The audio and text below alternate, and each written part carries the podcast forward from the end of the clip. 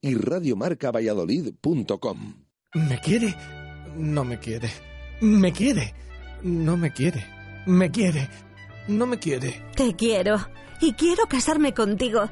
Pero en el Hotel La Vega, porque es un enclave maravilloso con 10.000 metros cuadrados de jardines para realizar la ceremonia y el cóctel al aire libre y en diferentes espacios. Además, su salón de banquetes es espectacular y sus menús exquisitos. Y lo mejor de todo es su equipo de profesionales, que nos asesoran según nuestros gustos y necesidades para que sea la boda de nuestros sueños. Definitivamente me quiere. Tu boda cuatro estrellas en el Hotel La Vega. 983 40 71 00. www.lavegahotel.com.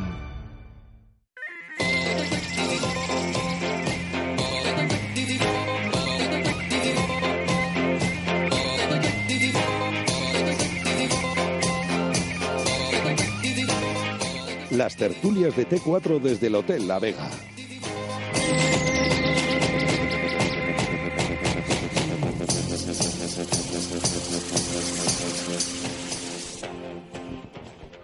Seis y cuatro minutos de la tarde, ¿qué tal? Bienvenidos eh, un martes más aquí al Hotel La Vega en la Avenida Salamanca, kilómetro 131, donde vamos a hablar, como siempre, del Real Valladolid. Eh, hoy en versión express, porque vamos hasta las seis y media, así que empezamos ya y saludo a los tertulianos eh, en una semana en la que tenemos un montón de temas que tratar en menos tiempo, pero bueno, seguro que nos da eh, tiempo a hablar de, de muchas cosas. Antonio Rivero, buenas tardes. Buenas tardes. Andrés Mori, buenas tardes. Hola, Jesús. Luis Rodríguez, buenas tardes. Hola, buenas tardes. Y nada, está con nosotros también eh, Juan Arranz, que nada, está, está a puntito de, de llegar.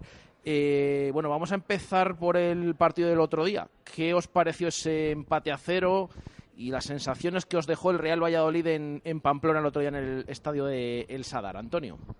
Pues a mí, si nos centramos solamente en el partido, que yo creo que las sensaciones fueron mucho más positivas que en los últimos desplazamientos. Creo que tuvimos 60 minutos bastante pasables. Pudimos llevarnos el partido.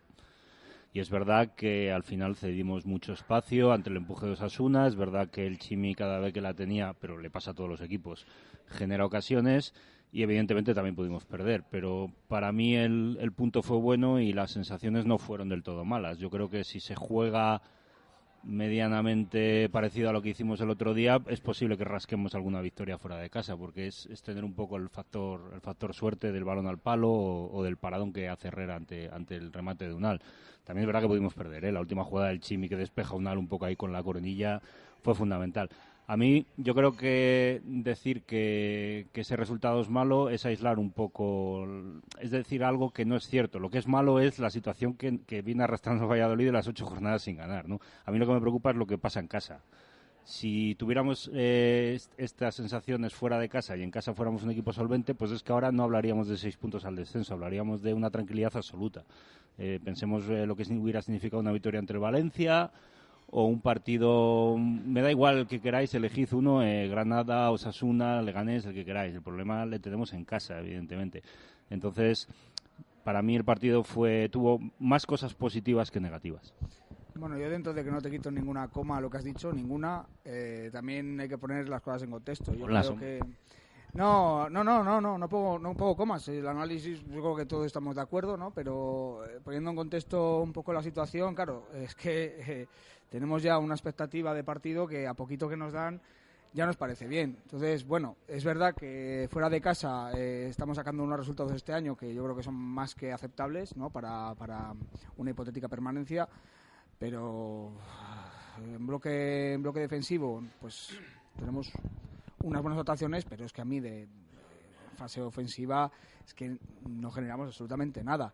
Es verdad que si te pones a analizar el tema de ocasiones claras o no claras, las más claras son de Valladolid, es la de Unal y es la de Guardiola, pero al final la de Unal es un balón parado y la otra que genera son al final, bueno, pues son mm, al final resultado de, de la inercia del partido. Es un balón eh, bombeado desde el medio campo, que se la gana muy bien, la verdad, se la come un poco central, la verdad es fallo central, pero la gana bien Guardiola y bueno, el balón sobre el larguero. Fuera parte de eso, ofensivamente el Valladolid no genera absolutamente nada. O sea, no tiene ningún tipo de combinación, no tiene ningún tipo de desdoblamiento de laterales, no tiene, cuando hay desdoblamiento de laterales, no llega ni el medio centro ni los delanteros centros a rematar, porque ni siquiera hay centro, o si se produce no hay tampoco nadie a rematar, siempre en inferioridad, siempre tarde. A mí me parece que eh, defensivamente eh, Sergio ha armado un bloque que se ha demostrado desde que llegó al equipo, pues eh, muy solvente y muy fiable, y los números están ahí pero ofensivamente está claro. O sea, llevamos menos goles que año pasado aún, que ya era algo que nos preocupaba el año pasado. Y además ya no es eso, es las, sensaciones que, nos dan. ¿El punto es bueno?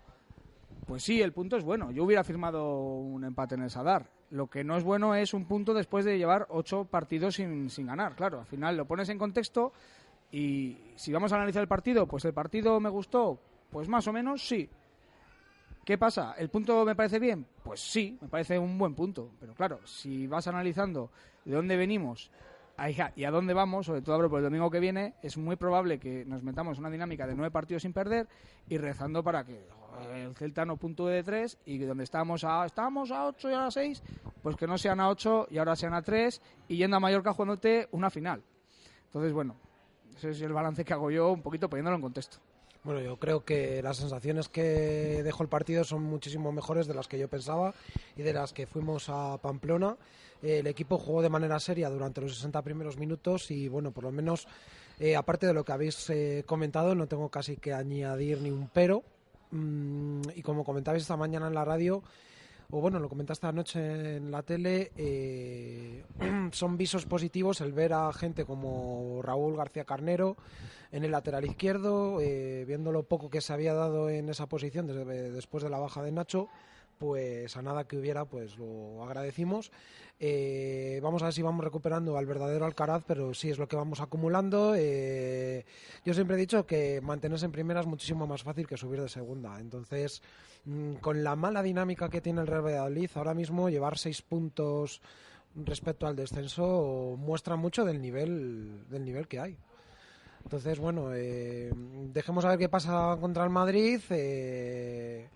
Veremos a ver en qué versión viene el Madrid y bueno, pues eh, esperemos que no sean nueve partidos o bueno, por lo menos sacar algún punto, rascar algo al Madrid, que no va a ser nada fácil.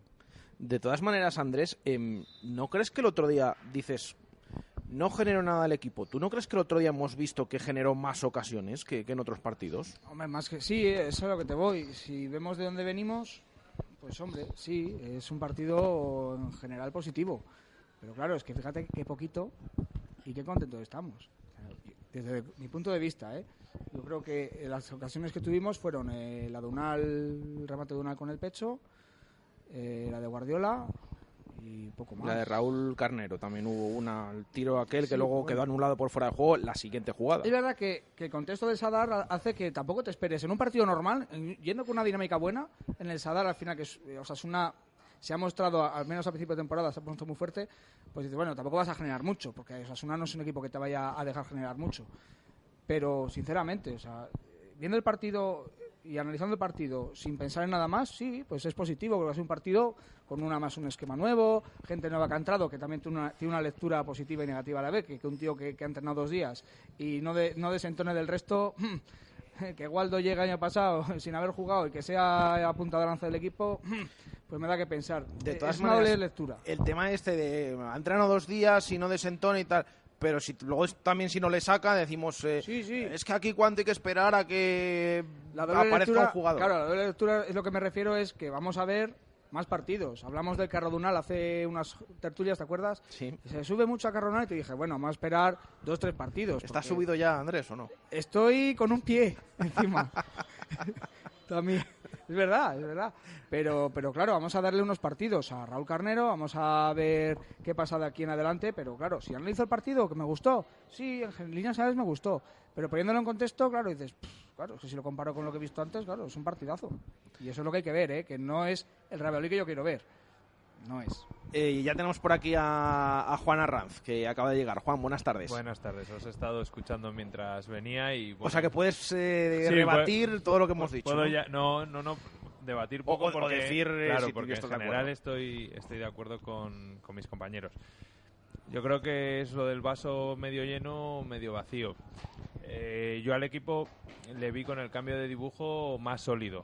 Eh, en los últimos partidos estábamos diciendo que, que atrás estábamos sufriendo y estábamos concediendo más de lo habitual. Y, y en realidad se generó poco arriba, pero igual de poco que se ha generado con el 4-4-2. Con lo cual yo vi al equipo más sólido y incluso mejor distribuido en el campo. Creo que ahora mismo lo mejor que tenemos son los tres centrales y poder aprovechar en su puesto específico tanto a Salisu como a Joaquín como a Kiko. Yo además creo que a Kiko le va la defensa de tres, le va, le va perfecto porque se siente más arropado. Pues eh, yo creo que es una, una nota positiva. Sí que es verdad que, pues lo que decís, pues, al final si uno piensa que el partido del Madrid es muy complicado y que lo normal es que no ganemos, pues nos presentamos en Mallorca con eh, empezando ya a notar esa, el aliento en, en el cogote y, con la sensación de, bueno, no la sensación, la realidad es que si no se gana en Mallorca, pues hará tres meses que no ganamos un partido. Pero bueno, quizás hay que optar por el optimismo e ir paso a paso, partido a partido, ver qué, qué vemos también en Tenerife, que puede ser un partido importante para ver si alguno de los que no juegan pueden ser utilizables. Y, bueno, vamos a, eso, vamos a intentar ser positivos porque se nos puede empezar a complicar la temporada mucho y el que antes pierda los nervios, lo hemos vivido otras, en otras temporadas, se va al hoyo cuando menos lo esperaba. Y yo estoy convencido que uno de los de abajo va a salir y uno de los que más o menos estamos viviendo tranquilos, llámese Eibar, eh, Levante...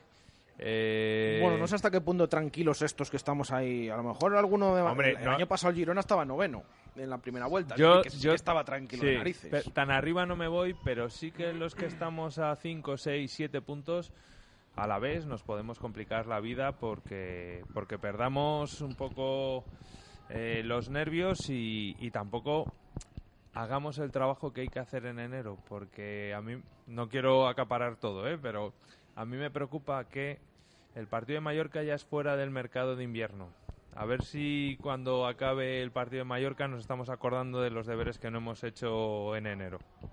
O en agosto, porque son los mismos No, deberes los- que teníamos que haber hecho. Los de primera- agosto, en mi opinión, no se han hecho bien, pero bueno, eso da para otro debate.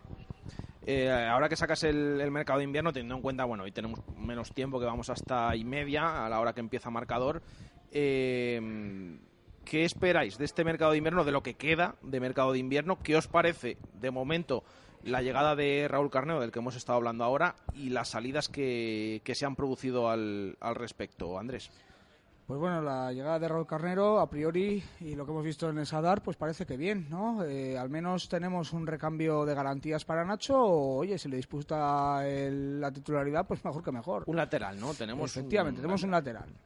Eh, con respecto a las salidas eh, de frutos, pues a mí, sinceramente, yo mm, he visto entrenar dos veces en verano, le he visto una pretemporada en Medina Río Seco, saludamos a Raquel ya, ya que estamos. Que nos estará escuchando. Por allí la vi, sí, por allí la vi. Eh, bueno, pues sin más, sin más, sin más. Es un chico que seguramente tenga mucho recorrido, pero no para estar tirando de carro ahora mismo. Eh, Aguado sí que me, no, se supone que va a salir, por lo que parece que, que comentáis. Sí, porque además no ha entrado en la convocatoria, Mm. está la cosa bastante avanzada, pero... A mí Aguado es el que más me, genera dudas porque lo que he visto de él eh, sí me ha gustado. Luego, además, en esa posición de medio centro creador tampoco tenemos mucho más de lo que hay. Eh, con respecto al resto, si Barba sale, pues está lógico que, y normal que, que bien. Lunin exactamente lo mismo. A mí las salidas me es que es que es lo que hablábamos. Y a mí las incorporaciones que ha habido del mercado de invierno, uy, del mercado de verano a mí no me ha convencido y a la vista estamos de los resultados. Entonces, a mí que hayan salido y que hayan aligerado la plantilla, que bien hablabas tú, que la plantilla era muy larga, pues pues bienvenidas sean y si gracias a eso podemos incorporar en este mercado algo que nos pueda ayudar, pues a lo mejor es que se vayan es una buena inversión. Antonio. Bueno, creo que es evidente que lo que ha llegado hacía falta. Teníamos que tener un jugador específico de banda izquierda en defensa y ha- tenía que llegar. Y las salidas son, son forzadas. Lo que me plantea más dudas es que vaya a llegar alguien, aunque está claro que lo necesitamos. Yo estoy contigo en lo de Aguado. Yo creo que Aguado podría haber, pero bueno, Sergio le va a entrenar todos los días. A- Al final, Ya, lo que pasa que el tema Aguado, es que lo hemos dicho, mm, desde verano se le dice que se busque salida. El jugador no quiere porque piensa que, que puede tener juego, como pensamos muchos que puede tener hueco en este Real Valladolid.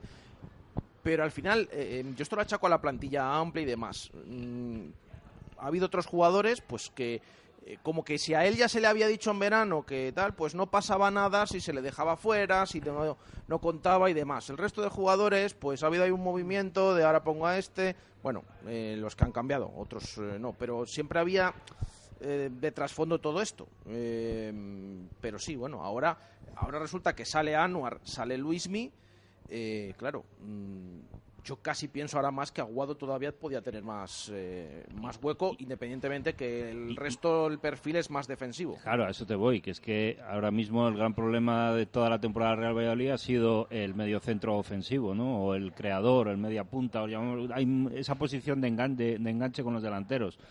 Evidentemente este equipo necesitaba un lateral izquierdo, necesita un medio centro ofensivo y necesitaría, dado los números, un delantero. El delantero para mí está claro que no se va a traer porque eso cuesta mucho dinero, o un delantero solamente cuesta mucho dinero y no hay, no se quiere gastar. Entonces, para mí necesitamos un medio centro ofensivo. ¿Aguado era ese hombre? Pues yo creo que sí, pero ellos le ven todos los días y opinan que no. Un, un pequeño inciso que si no me meto demasiado y tomamos poco tiempo. Eh, yo no estoy de acuerdo contigo en lo del delantero. Creo que el problema no es de los delanteros, porque llevamos dos años igual, con Chop, da igual quien venga.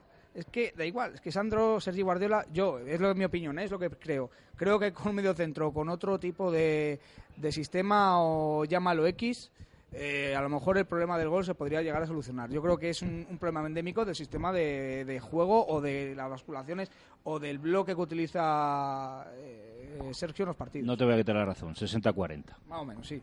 Yo creo que, que influye todo un poco. Sí, por eso es, influye el, el sistema, pero también influye que hay ocasiones, y tienen ocasiones los delanteros, que no están nada acertados. Sí, sí, cierto, cierto. Y- Pero vamos, que yo veo a Luis Suárez en el Barcelona y falla como unas Sí, copetaferias y, también. y por si nos digo. ponemos a hablar de Sandro Ramírez y demás, y lo hemos hablado estos días, y del fichaje estrella que era en verano y demás, pues hombre, está claro que no, que no ha resultado y, y yo ya definitivamente, yo que le he defendido bastante tiempo, yo ya he tirado la toalla porque porque no, porque pasan las jornadas y, y yo no es que, incluso no sé si va, pero a mí el otro día salió y no me gustó absolutamente nada. Em, es que no sé si va peor esto, entonces eh, yo por eso lo digo. Eh, Luis, mercado de invierno. Vale, bueno, más que nada por lo que estabais comentando, eh, se ha aligerado plantilla y quieras o no, para mí lo más positivo es que pa- aparezcan ya las convocatorias, por ejemplo en Copa del Rey, eh, jugadores del Promesas, la verdad que tienen una mejor inercia, eh, están, digamos, como jugando muchísimo más que otros jugadores como Luismi, como Anuar, eh, todos eh, los que han salido y la verdad es que, bueno, Simplemente eh, se ha comentado, pues eso, que si teníamos una plantilla larga, que si luego no jugaban, pudiera haber mal ambiente. Entonces, bueno, simplemente creo necesario eso y del mercado de invierno no espero mm, absolutamente nada. Absolutamente nada, ni creo que vaya a venir ese medio centro ofensivo. Y si viniera, vamos, va a ser ya sobre la bocina el día 30 de enero y lo que caiga. Pero bueno, el hecho de ya ir viendo jugadores del Promesa, porque no hay que olvidarse, no hay que comerse el tarro de que el Promesa tenga que subir a segunda división. Lo primordial es que es dar jugadores al primer equipo y si, como el año pasado bien nos sirvió Waldo, poder surtir este año alguna de las posiciones que, como por ejemplo es la de medio centro ofensivo con Quique Pérez, que puede ser. No, ojalá continuemos más en Copa del Rey y pueda jugar más. Yo el tema de Quique Pérez lo vengo diciendo. A mí me parece que puede aportar, que puede ser un jugador a utilizar, pero que, que se vaya a hacer, eso es en lo que no termino de, de verlo yo y es lo que más dudo. Si se hiciera, me parece bien, si, si lo necesitas. Pero es que no sé yo si, si se va a acabar haciendo, como hemos visto, por ejemplo, en el caso de Corral y, y- o el de Miguel o el de muchos otros. Eh, Juan, mercado de invierno. Bueno, yo creo que es la constatación de que en verano las cosas no. eh, iba a decir no se hicieron bien, por lo menos que no se acertó. Porque hay ha habido que dar salida a bastantes jugadores eh, y hay alguno de los que no se da salida que es un hecho que, que no han triunfado. Eh, ni además, y, y yo lo pienso realmente, dos jugadores que, que eran apuestas sobre todo la de Sandro era una apuesta arriesgada, pero que yo entiendo que había que hacer porque si recuperabas al mejor, a su mejor versión, sí que podía ser un jugador importantísimo para el Valladolid. Pero la realidad es que no sé si fueron ocho o nueve fichajes los que se hicieron, ocho si no me equivoco, y ninguno es titular y ninguno ha- se ha ganado un hueco. Con lo cual es la constatación de, de que no se acertó en verano. Y en cierto modo, para mí, frustrante una vez más el mercado de invierno porque creo que el equipo tiene carencias y lo único que se ha traído es a Raúl, que a mí me sorprendió para bien, me gustó el partido que hizo en Pamplona, pero que no es un jugador que te va a elevar el nivel de la plantilla. No creo que vaya a ser un jugador que gracias a él eh, el rendimiento del Valladolid crezca. Es verdad que puede tapar una carencia que teníamos, que puede cumplir, que puede aportar, pero un granito de, arena, no un salto un salto importante eh, que realmente creo que el equipo necesita porque nos faltan cosas, sobre todo a nivel ofensivo. Como decís, parece que no va a venir nadie. El tema del filial, pues es verdad que está haciendo muy buena temporada, pero también la realidad es que eh, hasta este momento su aparición ha sido muy puntual en Copa y en Liga testimonial con, con Miguel los minutos que jugó contra Levante. Aquí que ya le conocemos del año pasado y es que no ha ido convocado ni un solo partido. Esperar que ahora Quique y en el momento más caliente de la temporada eh, vaya a ser un refuerzo realmente importante para Valladolid, a mí me cuesta. Ojalá pase como lo de Waldo, ¿eh? Pero también hay que recordar que Waldo apareció porque allí ahí se cayeron Tony y se cayó Hervías. Entonces, bueno, estamos a tiempo de que no sé si Estrella Galicia, si las salidas que se, que se han producido y las que quedan por producirse abran el hueco para hacer algo. Pero creo que que vamos demasiado al filo y demasiado al límite y nos podemos caer. Eh, nos quedan seis minutos para llegar a las seis y media de la tarde. A esa hora les dejaremos con marcador y la Copa del Rey. Precisamente os pregunto por el partido de mañana. ¿Qué esperáis, eh, una vez conocida la convocatoria, eh, qué esperáis mañana en, en Tenerife, Antonio? Pues espero que ganen, porque al final hay diferencia de categoría y se tiene que plasmar en el campo. Otra cosa es lo que pueda pasar luego, pero a priori deberíamos ir a imponernos en lo futbolístico y en el marcador, en las dos cosas. No, lo que no me vale es lo que hemos hecho en Marbella y, lo, de Tolosa, ¿no? Aunque ahí, bueno, ahí se ganó con solvencia, pues que estábamos hablando de un equipo de tercera división. Entonces, yo lo que no quiero ver es otra vez Marbella, eso lo tengo claro. Quiero un equipo que se imponga y que imponga que está en primera división española. Eh, yo estaba muy convencido cuando Marbella, que dije que bueno, no habrá ningún problema Espero no ver eso tampoco. También te digo, si, si cae eliminado Valladolid, pues hay que mirar lado positivo y decir, bueno, pues nos centramos en lo que hay que centrarse. Pero hombre, yo estoy convencido que mañana Valladolid va a salir otra cosa. Yo creo que va a haber gente, a lo mejor que pueda jugar, como Quique, justo que ha ido convocado, o, Miguel, que den ese plus de, de intensidad, ese plus de ganas y a lo mejor frente a un segunda división que tampoco está pasando por un mejor por su mejor momento y además con un derby contra Las Palmas el domingo puede que le pillemos un poquito a, traspié. Bueno, pues eh, yo espero que no haya ningún problema. Espero y espero ver por lo menos una imagen de Valladolid acorde con lo que dices tú bien, Antonio, con la diferencia de categoría. Luis. Yo fíjate que veo más, más fácil el partido de mañana que el del otro día de Marbella. Y bueno, pues todas las circunstancias que se ha comentado por aquí, y bueno, pues un jugadores, eh, yo en cuanto he visto la convocatoria, la verdad es que me ha alegrado de verla y espero que haya jugadores que, digamos, se partan las narices por jugar el domingo que viene, aunque sea contra el Madrid. Por eso digo que, bueno, en ese sentido eh, lo veo positivo. Eh, creo, creo que va a ser más fácil. Yo creo que vamos a pasar mañana que el otro día con Marbella. Juan. Bueno, a mí me ha sorprendido en cierto modo la convocatoria, porque viéndola parece que no va a insistir en el 5-3-2 y que va a cambiar al 4-4-2. Es que la pregunta es, yo lo sigo diciendo, si esta plantilla, si esta plantilla está hecha para el 5-3-2, porque yo lo vuelvo a decir otro día en Pamplona. Em, los tres centrales en el campo, los tres centrocampistas en el campo, porque ni siquiera jugó Oscar Plano por detrás de los puntas. Ves el banquillo, dos carrileros, extremos, sí es verdad que está Tony, Oscar Plano y demás, Em, y no hizo el, último cambio. Es que es, complicado esto del sistema y demás porque yo creo que penalizan algunas posiciones y de hecho es lo que digo, que yo no sé si esta plantilla sí está para tener un 11 titular con ese sistema, pero cambios más allá de... A mí me cuesta creerlo, pero bueno, decías Juan. Bueno, pues, pues un poco eso, que... Eh, al final yo creo que la Copa nos la planteamos eh, como, una oportunidad de ver a jugadores que se puedan incorporar a, la liga. porque es verdad que siendo una plantilla muy larga, al final han jugado 14, 15 jugadores de manera habitual, el resto han sido bastante residuales. Entonces creo que mañana tampoco va a ser, para el partido del Madrid, me resulta difícil que alguien pueda ganarse el puesto porque va a estar muy condicionado por la forma de plantearlo y por el rival y por ser copa y porque va a aparecer mucha gente nueva. Es verdad que por otro lado, súper atrayente poder ver a Miguel, poder ver a Quique, incluso poder ver a Javi Sánchez por primera vez, eh, Alende, pues yo creo que, que tiene cositas el partido para ser muy interesante y oye, si sale bien, a lo mejor a Sergio le convence, convence a alguno, pero lo veo complicado. Bueno, nos quedan dos minutos para llegar al final de esta tertulia y tenemos que votar con 3, 2 y 1 a los mejores jugadores del Real Valladolid en Pamplona, así que vamos con ello.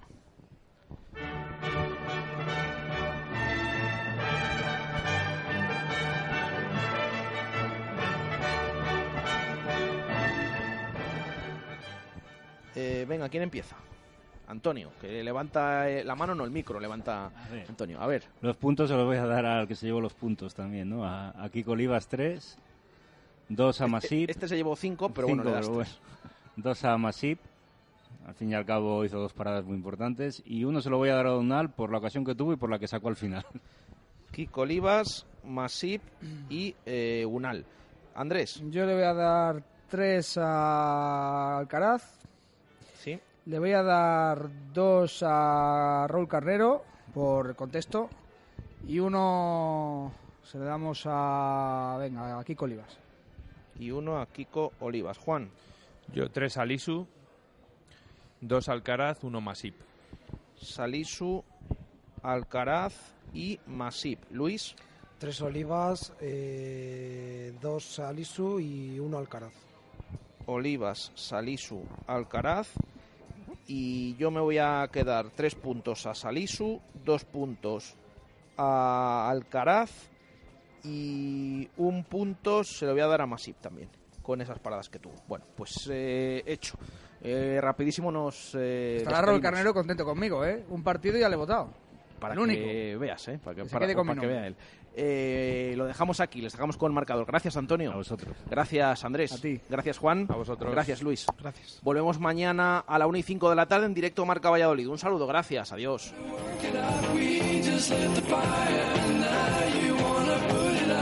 Radio Marca Valladolid, 101.5 FM, app y radiomarcavalladolid.com.